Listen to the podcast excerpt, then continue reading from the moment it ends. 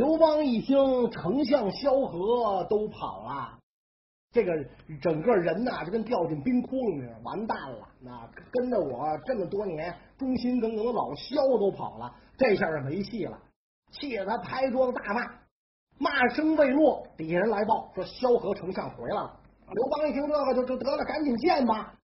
萧何进了屋，刘邦这个这个这个这个流氓本性大发作啊！好你个他妈老萧啊！我待你这么好，你跑什么跑？别人跑就跑，你丫也跑是吧？你看那老子还玩过了啊！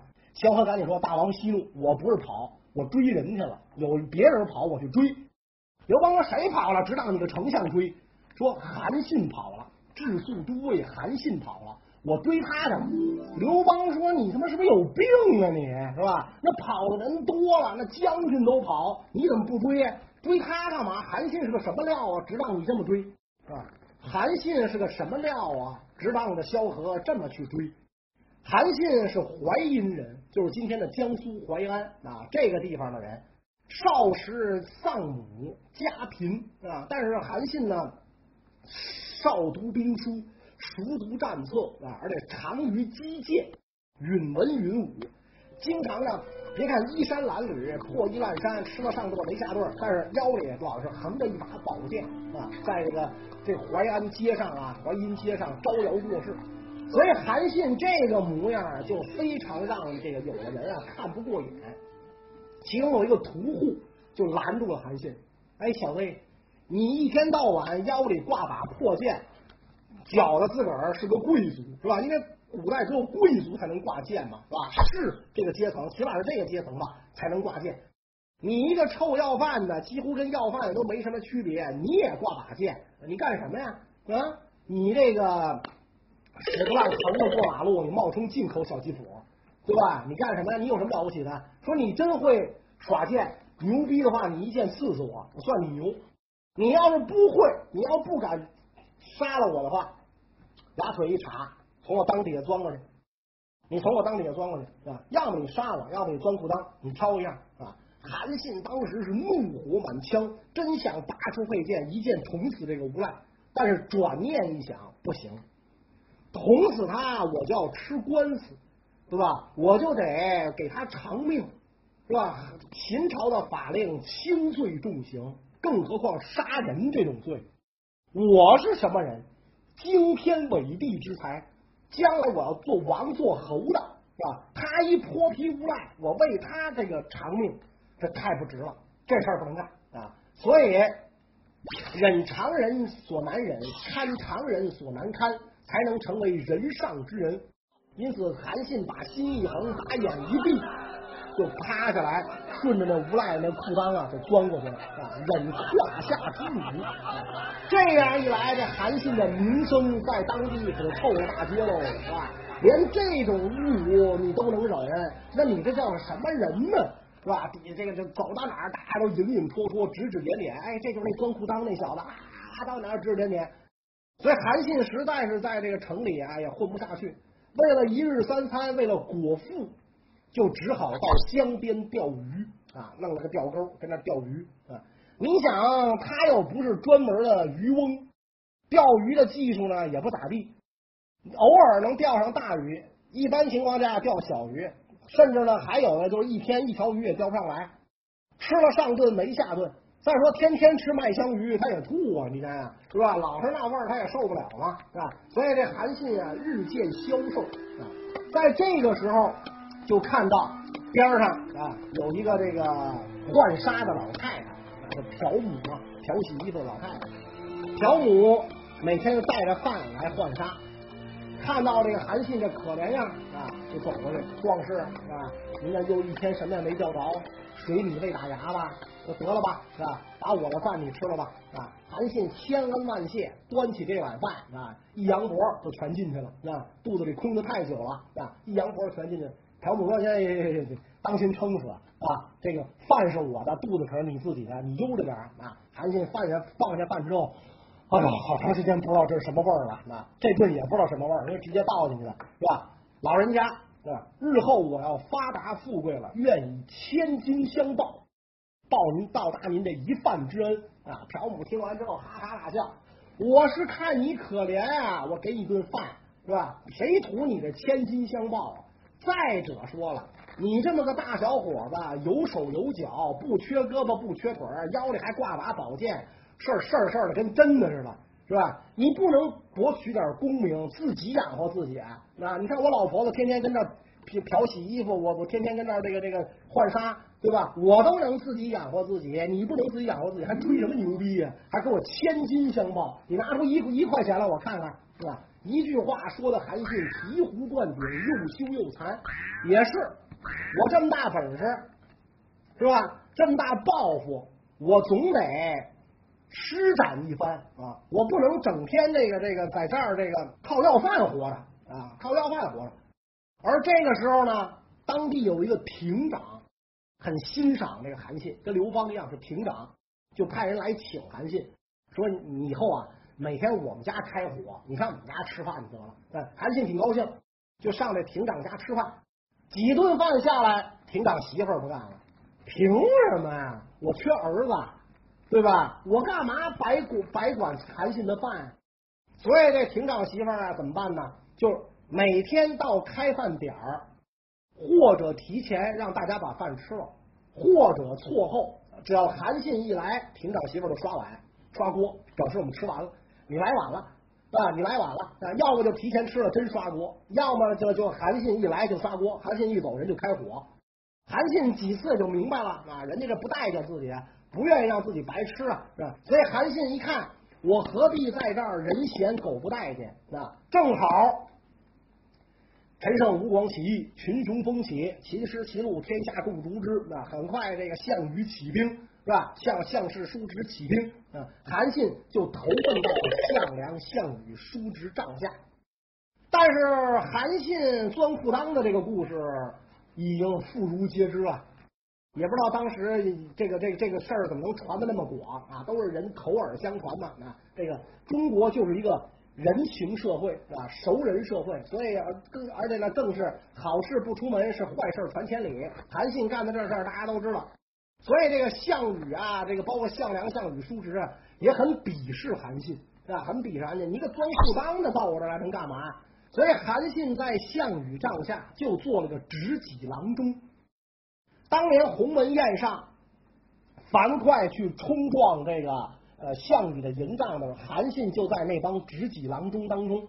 执戟郎中说好听点呢，就是警卫员啊，拿着个这个长戟在项羽门口站岗着，就只能干这个，壮志不得伸展啊！特别是这个项氏叔侄是贵族出身啊，很看不起这种平民出身的这这这这种人，非常看不起他。所以韩信觉得自己壮志不得舒展，然后呢，这个又有老乡在刘邦军中做事儿，就跟韩信讲：既然项羽那儿混不下去，干脆你来我们这儿。说这个这个，我们汉王是思贤若渴的啊，而且汉王出身还不如你呢。这个你们都都属于这个这个这个屌丝阶层啊，出屌丝逆袭啊，所以你到这儿来呢，哎，没有这个出身门第观念，说不定哎，你能做出一番事业来。韩信一听这话，就离开了项羽，就投奔了刘邦。没想到到了刘邦这儿，一样的不受重用，也就做了个小官，比这个执戟郎中呀也大不了多少。而且有一次呢，韩信不知何故触犯了法律，依法当斩，十三个死刑犯跪了一排啊，准备就砍脑袋了。当时是夏侯婴监斩啊，刘邦的这个这个老弟兄夏侯婴监斩。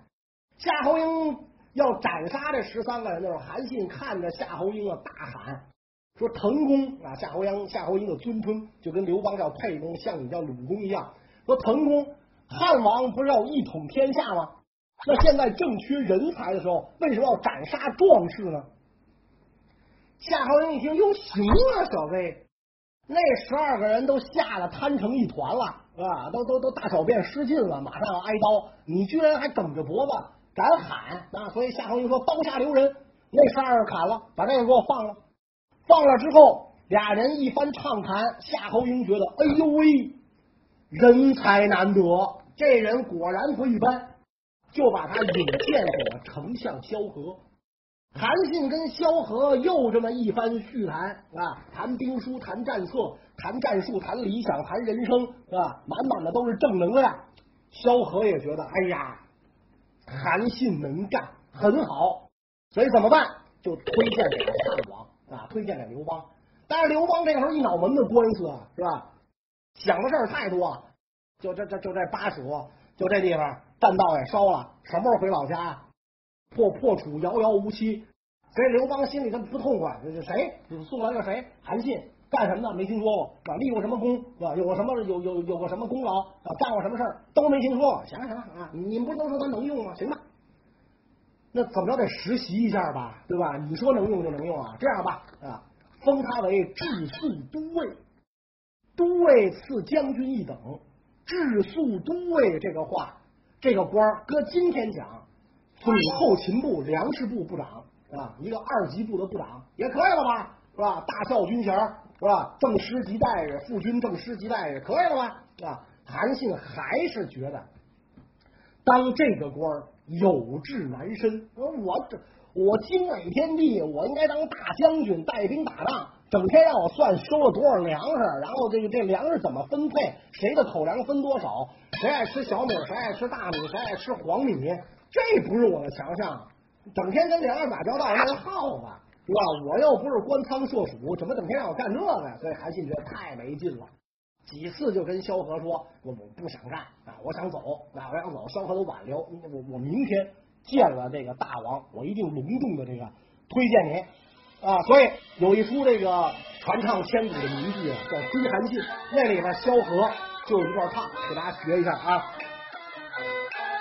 我子也昔在麦当，八千战士天下扬，心里笑火见良将，但愿得燕平即从福报汉家邦，一同回故乡。了袍断带，我把心点了上，阳城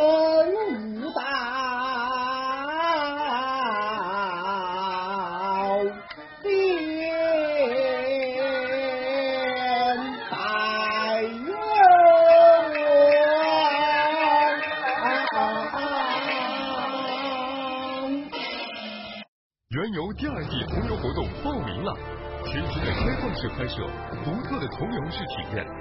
参与原游节目录制，本期同游海上丝绸之路泉州，同游价两千九百八十元，名额寥寥，速扫码参与。历史老师刘腾飞与你近距离接触，读万卷书，行万里路，与我有缘，便是同游之人。这个萧何来见汉王刘邦，跟汉王刘邦啊？讲是吧？我扬尘舞蹈见大王，我跪了你了。我跟你讲了，韩信可用。刘邦去去去去去去，可用的人多了，这人我都没听说过啊，没谁地球都转的，干干忙忙点正事去。所以韩信就彻底失了望了。相爷三番两次举荐我，汉王都不听，此地不可久留，我呀走吧。上了马就跑了，身背宝剑，胯下战马，出了东门就走了。萧何一听韩信走了啊，赶紧命人备马去追，是吧？出城多少里路，总算追到了韩信啊。今天网上有张照片特逗，那那个牌子上写着“萧何月下追韩信处”，也不知道怎么考证说在那儿追的。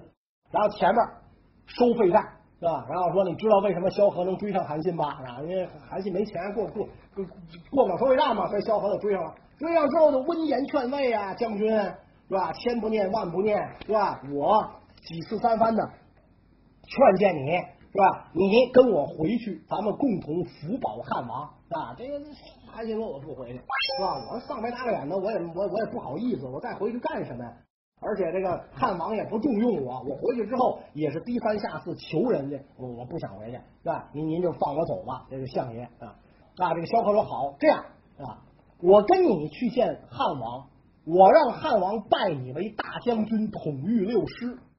如果汉王不听，我跟你一块儿走。你看这样怎么样？嗯给给给我萧何，给我老萧三分薄面。你看这样怎么样？韩信一看相爷话都说到这份上啊，这给了咱城门大的脸，再不兜着就不合适了吧？啊？所以好，那既然这样，我跟您走，我听您的。所以这个这个韩信呢，就拜别了这个，就就跟那个萧何一起，就来见汉王刘邦啊。这个萧何把前因后果跟刘邦一说，刘邦说他有你吹的那么神吗？值当的你弃官而逃是吧？以全家性命担保要用他。萧何说：“您就信我这一回。自打咱起兵以来，我什么地方骗过您？哪件事我没说准过？”是吧？您信我的，我愿意全家性命担保，出了差错，我全家给他陪葬。您看怎么样？刘邦说：“那既然这样，你话都说这份上了，好吧？那那那那那那封他个将军吧。”萧何说：“将军不行，要封就封他做大将军，统御六师。”嚯嚯嚯嚯嚯！老萧你真行，就他一个装裤裆的，还封为大将军。您信我的啊？这个事儿必须这么干。刘邦说：“那好吧，既然这样，那那那就封他个大将军吧。去去去，把他叫进来，我封他为大将军。”萧何说：“这是什么态度啊？您一向轻慢这个轻闲慢事，您对人都不当回事儿，拿什么人您都当下人对待。您这样呢，能延揽得到人才啊？所以我跟你说，你要真封韩信做大将军，你必须登坛拜将。”您得在郊外设坛，设坛之后，您登坛正式拜他为大将，赐他印信虎符，让他掌管兵兵马，这样才行。刘邦说：“我勒个去，玩的够大的呀！要玩这么大，登坛拜将，那我总得先见见他吧，我总得先面试他一番吧，他到底灵不灵啊？凭你一句话，我就让他登坛拜将，是吧？你你你请下来。”请进来行吧，跟宾主落座，我们俩先聊聊，是吧？哎，韩信说这这个这个萧何说这是个话，就把韩信请进来，啊，俩人落了座，然后这个刘邦斜着眼看韩信，小韩，你说我要得天下得咋得呀？韩信正襟危坐，启禀汉王，您跟项王啊，您是各有优缺点，项王待人诚恳。礼贤下士，人家贵族出身嘛，有教养，跟什么人都恭恭敬敬，见长者行礼，是吧？见这个这个这个有学问的人，见比他高高一高的人士啊，都非常懂礼节啊。士族当中有人生了病，他甚至会落泪，会痛哭，自己的食物他都能分给别人。您就不行了，是吧？您谁的帽子您都得拿过来当药壶用。对任何人你都张嘴老子你妈的，全都是这个，是吧？你这一点是不如项王。那刘邦听了脸上红一阵白一阵，说的没错啊，是吧？刘邦不赖出身嘛，对吧？泼皮无赖，他跟谁都这么都都都都这一套嘛，是吧？老子我怎么着，是吧？就当了汉王，张嘴都是老子，而不是寡人，对吧？说您这一点不如项王。说但是项王做的这些东西，妇人之仁，真等他手下大将立了功，要受赏了。他印爸爸紧紧的抱在怀里，死活也不肯给别人，不舍得封赏别人，封地没有是吧？什么让让人带兵没有？事事亲力亲为，这就不如汉王您了。您什么都舍得赏人是吧？什么您都不当回事这可不是嘛？对于刘邦来讲，什么都是白来的嘛，是吧？他原来就一亭长，什么都是赚来的。所以只要您厚赏士卒，将士必然会用命。这样的话。东征天下，击破项王不在话下。一番话说的刘邦心里这叫一个敞亮啊！好，就冲这话，你小子就是当大将军的料，真会拍马屁，会聊天，这人会聊天。我我我我听的这个开心是吧？刘邦很嗨森，很嗨森是吧？太好了，好，那就这样是吧？登堂登台拜将是吧？所以正是在南郑郊外设台，今天这个这个拜将台遗址犹存嘛。拜韩信为大将军，韩信出骑兵，然后直扑关中，开始跟项羽东征天下。听频的听友们，谢谢大家给袁某捧场。如果你也喜欢我的视频，推荐你订阅优酷《袁登飞空间》。